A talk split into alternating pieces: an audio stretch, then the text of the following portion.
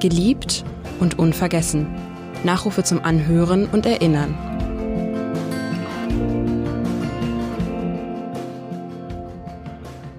Günter Prinz, langjähriger Chefredakteur der Bild-Zeitung und ehemaliger Vorstandsvorsitzender des Axel Springer Verlages.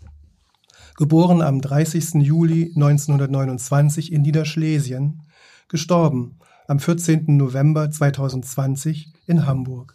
Er wurde 91 Jahre alt. Wer war Günter Prinz und wie war Günter Prinz dieser begnadete Boulevardjournalist? Darüber spreche ich jetzt mit einem seiner beiden Söhne. Es ist der Staranwalt Professor Matthias Prinz, Spezialist für Presse- und Medienrecht auf internationaler Ebene. Herzlich willkommen, Herr Professor Prinz. Vielen Dank. Mein Name ist Edgar Sebastian Hasse. Ihr Vater ist ein Kind der Kriegsgeneration, in Schlesien aufgewachsen, relativ zügig nach Berlin gezogen und dort hat er wohl auch Bombenangriffe erlebt. Was hat denn diese Kriegsgeneration und die Erlebnisse im Krieg für eine Rolle bei Ihnen in der Familienerzählung gespielt? Mein Vater hat seinen Vater verloren, als er drei war. Und das hat natürlich immer wieder eine wichtige Rolle gespielt in seinem Leben. Er hat sich besonders intensiv um seine Kinder und seine Enkel gekümmert und die waren ihm besonders wichtig und ich glaube, das liegt einfach schlicht daran, dass er selbst keinen Vater hatte.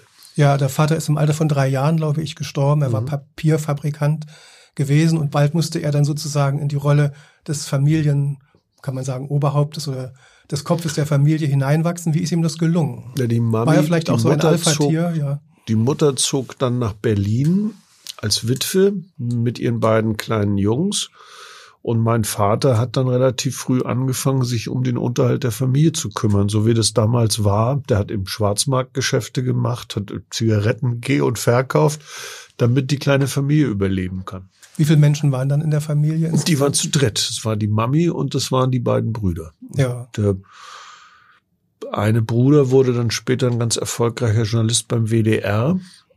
Ähm, und mein Vater hat dann eben Springer und Bild und diese ganzen Sachen. Mhm, dazu kommen wir gleich. Mhm. Ähm, und hat er was von diesen Bombenangriffen mal erzählt? Ja, gibt grauenhafte Geschichten, die er erzählt hat, wie er sich mit seiner Mutter immer wieder in Berlin im Keller verstecken musste. Es gibt eine Geschichte, wie ein russischer Soldat ähm, in so einen Bunker kommt und sie da ertappt und ihn für einen Werwolf hält und, und ihn erschießen will und nur die ganzen anderen die dann mit in dem Bunker sitzen, überreden den Mann, ihn nicht zu erschießen, weil er, weil sie ihn überzeugen können, dass er kein Werwolf ist. Mhm.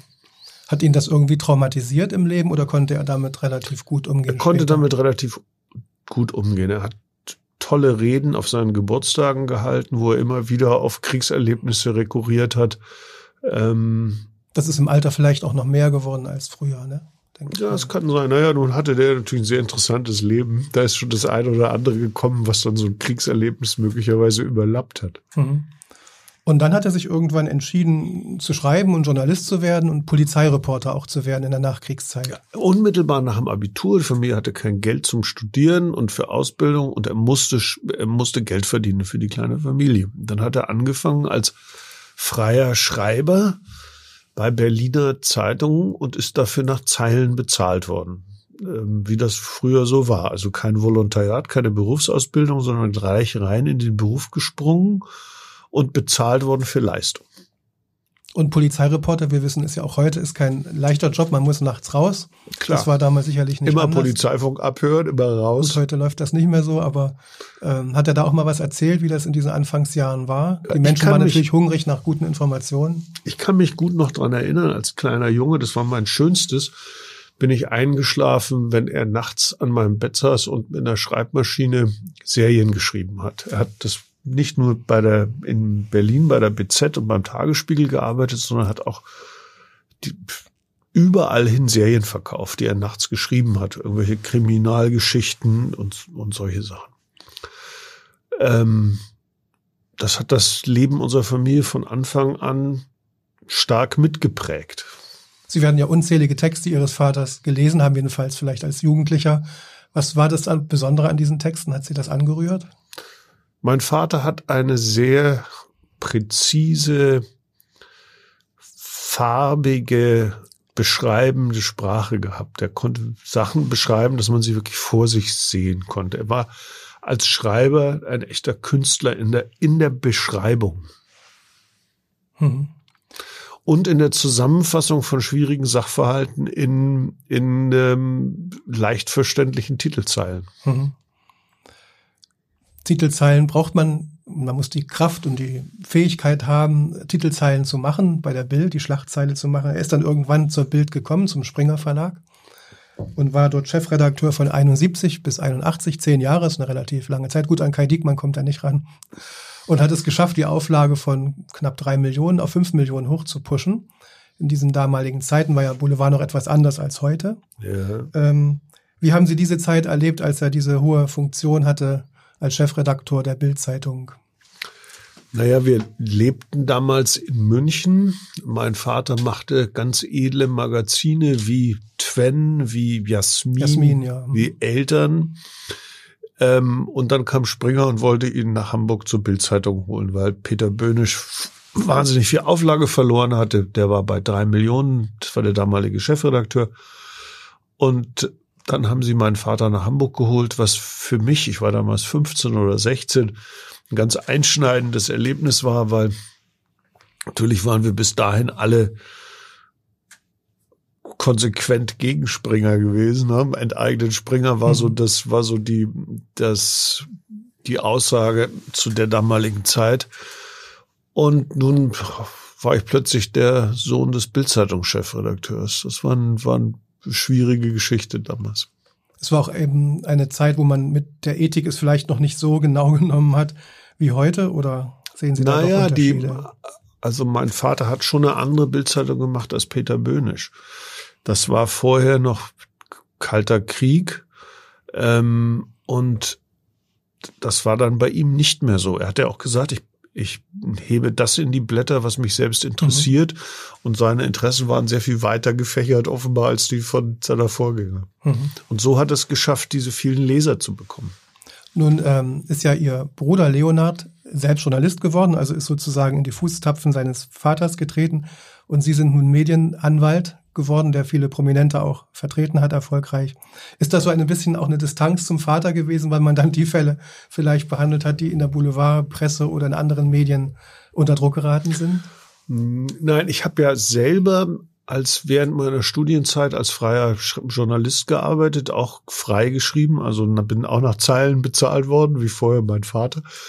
Ähm, und habe in der Zeit sehr mit mir gerungen, ob ich Journalist werden soll oder Rechtsanwalt. Und den Ausschlag hat dann gegeben ein, ein Studienpraktikum, was ich gemacht habe bei Bernhard Savatius, dem damaligen Aufsichtsratsvorsitzenden von Springer, aber auch privatem Anwalt von Axel Springer und von John Jahr. Der war also in der Hamburger Verlegerszene. Auch Testamentverwalter, glaube ich, ne? Ja, genau. Und ich habe bei, bei Bernhard Savatius dieses Praktikum gemacht und dann habe ich ihm, dann hat er gesagt, Junge, du bist ein begabter Anwalt, aus dir kann was werden. Und ich habe gesagt, das ist gut, dass Sie das sagen, aber ich überlege mir ernsthaft Journalist zu werden, weil mir macht das so viel Spaß, die Schreiberei. Und dann hat der zu mir gesagt, wenn Sie Journalist werden, werden Sie Ihr ganzes Leben nur der Sohn Ihres Vaters sein ähm, werden Sie Rechtsanwalt, machen Sie eine eigene Karriere. War ein guter Rat, dem ich dann gefolgt bin. Also im, im Grunde genommen habe ich insoweit dem Aufsichtsratsvorsitzenden des Axel Springer Verlages meine spätere Berufskarriere hm. zu verdanken. Das ist ja für die Medienwelt äh, auch, naja gut, also für die Rechtsanwaltsmedienwelt ist das ja ein Gewinn gewesen, dass Sie das dann übernommen haben, denke ich. Der naja, ich habe halt, hm. also man muss sagen, mein Vater hatte einen sehr, sehr hohen Qualitätsanspruch an seinen Journalismus, an, an die Qualität der Recherche, an die Intensität der Recherche, an die Qualität der Sprache.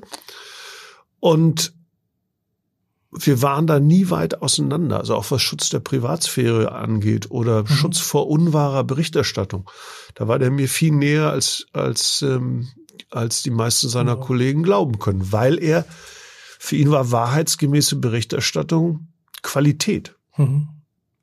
Welche Journalistinnen und Journalisten hat er in besonderer Weise gefördert? Kann man da noch ein paar Namen nennen, die also auch durch ihn etwas dann machen konnten an Karriereschritten? Mhm. Naja, gut, es gibt ja einerseits die seine seine Peers, seine Freunde, mit denen er sehr eng zusammengearbeitet hat und sich gut verstanden hat. Das waren natürlich damals Henry Nannen und, und Rudolf Augstein. Ähm, und dann hat er geführt Redaktionen mit, mit vielen, vielen begabten Journalisten und da gibt es eine ganze Menge. Also Sie haben gerade Kai Dickmann genannt, den kenne ich nun seit er Volontär war. Ähm, und viele, viele andere. Denken Sie an mhm. Hans-Hermann Tietje, Peter Bartels, Franz Josef Wagner. Ähm, da gibt Mengen. Also er hatte da auch gut Menschen- und Fachkenntnis für die Auswahl der Leute. Ja, er war ein sehr guter Teamführer. Und ich habe gerade noch mit vielen seiner ehemaligen Kollegen gesprochen und die haben alle gesagt, er konnte die wildesten Teams führen, die, die ganz harten Jungs, weil er jederzeit, weil er nie was von denen verlangt hat, was er nicht auch bereit war, jederzeit selbst zu machen. Mhm. Und weil jeder wusste, wenn er einen Text redigiert, dann ist er hinterher besser. Mhm. Das war die, das war Führungsanspruch durch Qualität. Und er hatte auch visionäre Eigenschaften und wusste, was vielleicht der Markt gerade brauchte. Er hat Bild der Frau gegründet mit der späteren Chefredakteurin Andrea Zangemeister, inzwischen auch eine legendäre Journalistin. Und er hat Herz für Kinder ins Leben gerufen und auch Autobild, was heute noch existiert. Genau, Autobild mit Peter Glotschall. Ähm, Sportbild. Sportbild auch. Mhm. Ja. Sportwild war damals, ich weiß gar nicht, wer das damals war, Peter Koch, glaube ich. Also viele, viele Generationen mhm. erfolgreicher Journalisten haben mhm. mit ihm gearbeitet. Mhm. Und lesen Sie gelegentlich dann auch die Produkte, die Ihr Papa gegründet hat, also wie vielleicht Autobild oder? Na, wir digital? haben jetzt, wir haben jetzt in der Familie mit den Enkeln nochmal intensiv uns mit dem beschäftigt. Und besonders stolz bin ich auf so Produkte wie Twen. Ein mhm. tolles, tolles Produkt, ja. Tolle Texte, tolle Grafik. Weiß ich, 60 Jahre alt, aber großartiger Journalismus. Ähm, also es war nicht nur die Bildzeitung. Mhm.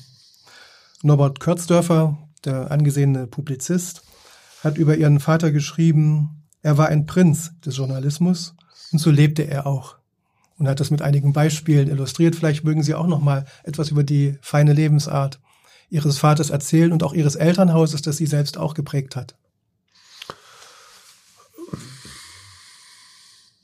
Naja, mein Vater war ein Idol für viele Journalisten. Viele wollten das erreichen, was er erreicht hat und und das galt auch für die Optik. Also mein Vater fuhr Jaguar mit Chauffeur und das wollten dann viele Kollegen auch. Mein Vater hatte im Büro eine Dusche. Da hat er morgens immer geduscht, wenn er vorher im Club an der Alster Tennis gespielt hat. Um acht Uhr morgens. Um acht Uhr morgens. Und als er dann seinen Zepter abgab an die Nachfolger bei der Bildzeitung-Chefredaktion, haben sich die beiden morgens um fünf zufällig vor der Tür getroffen, weil jeder das Büro mit der Dusche haben wollte. Hm. Und es gab riesige Streitereien um die Dusche. Also der, der, mein Vater hat zum Beispiel seine Manschetten nie geschlossen an, an den Armen. Und wenn Sie anschauen, Franz Josef Wagner oder Norbert Kotzhofer oder alle hatten diese offenen Manschetten. Das, ich glaube, der Bruder Leonhard macht es auch ähnlich, Ihr Bruder. Das weiß ich gar nicht. Habe ich mal, glaube ich, beobachtet. Kann, kann sehr gut sein, ja. Und hat das Sie auch geprägt oder haben Sie etwas auch übernommen an solchen formalen Eigenschaften, an formalen Dingen der Lebensart? Ja, ich habe von meinem Vater natürlich viel übernommen und viel gelernt. Klar. Viel gelernt. Ich erinnere mich, ich habe von ihm viel gelernt. Also jetzt nicht die Optik unbedingt, aber Mhm. Er war ein großartiger Mensch in vielerlei Hinsicht und vor allen Dingen, was mich sehr beeindruckt hat, war sein unglaubliches Judiz. Also er hatte ein wenn er eine Geschichte gesehen hat, dann hat er sofort erkannt, wo ist, wo ist falsch und wo ist richtig hier und auf welche Seite muss man sich stellen. Und das hat mich sehr, sehr geprägt, die, mhm. das Gefühl, das für gerechte Sachen einzutreten. Nicht umsonst hat er Bild kämpft für sie gegründet. Das war mhm. ja genau das, quasi so eine Art Advokat der kleinen Leute, der, der, der sich einsetzt. Das, genau so war das. Und schließlich hat er es für einige Monate bis an die Spitze des Springer Verlages gebracht als Vorstandsvorsitzender. Wie haben Sie diese Personalie aufgenommen? Da war ja nun schon die Zeit der Bildzeitung bei ihm vorbei. Tja, also der Springer Verlag hatte zwei Spitzen, die den Laden führten. Das eine war der Vorstandsvorsitzende Peter Tamm und das andere war der stellvertretende Vorstandsvorsitzende Günter Prinz. Tamm war, kam auch aus der Journalie, war, glaube ich, mal Schifffahrtsredakteur beim Hamburger Abendblatt gewesen. Ja, und Gründer nun des Maritimen Museums. Genau, und Gründer des Maritimen Museums, genau. Das, den haben sie immer den Admiraldirektor genannt, weil er diesen Hang zum, zur Schifffahrt hat.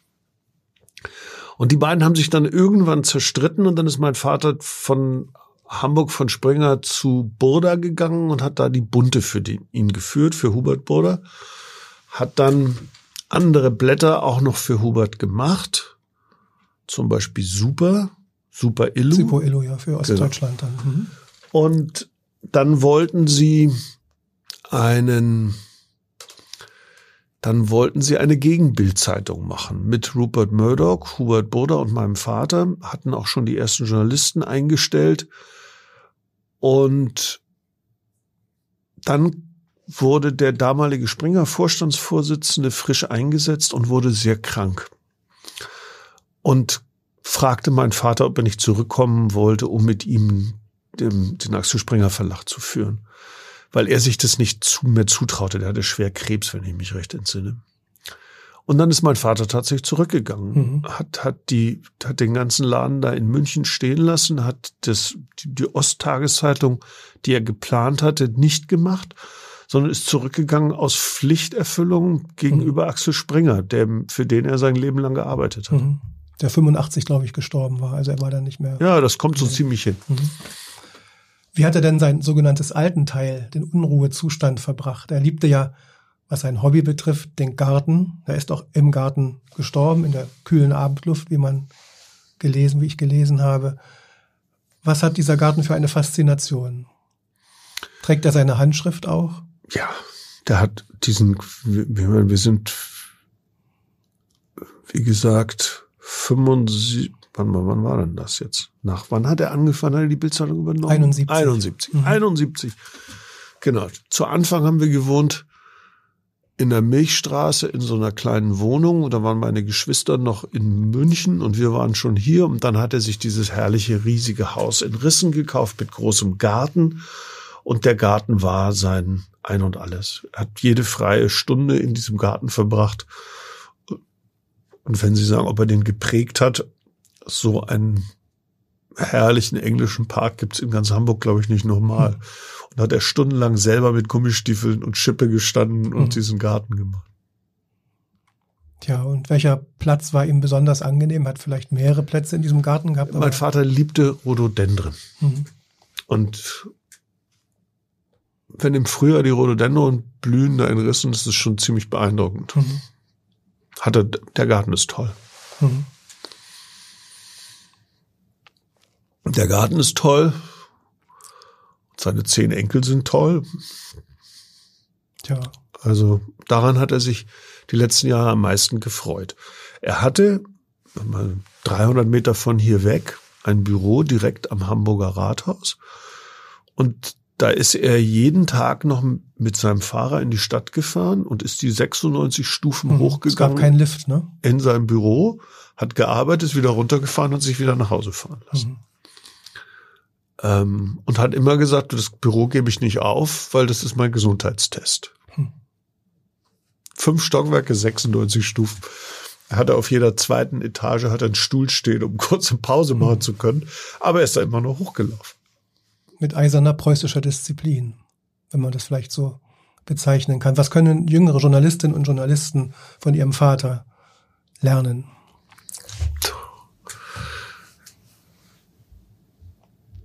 Gute Qualität, Sorgfalt bei der Recherche, klare Sprache und nicht versuchen, die Leute belehren zu wollen.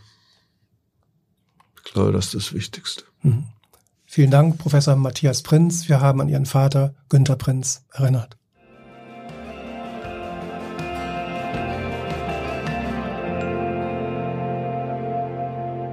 Weitere Podcasts des Hamburger Abendblatts finden Sie auf abendblatt.de slash podcast.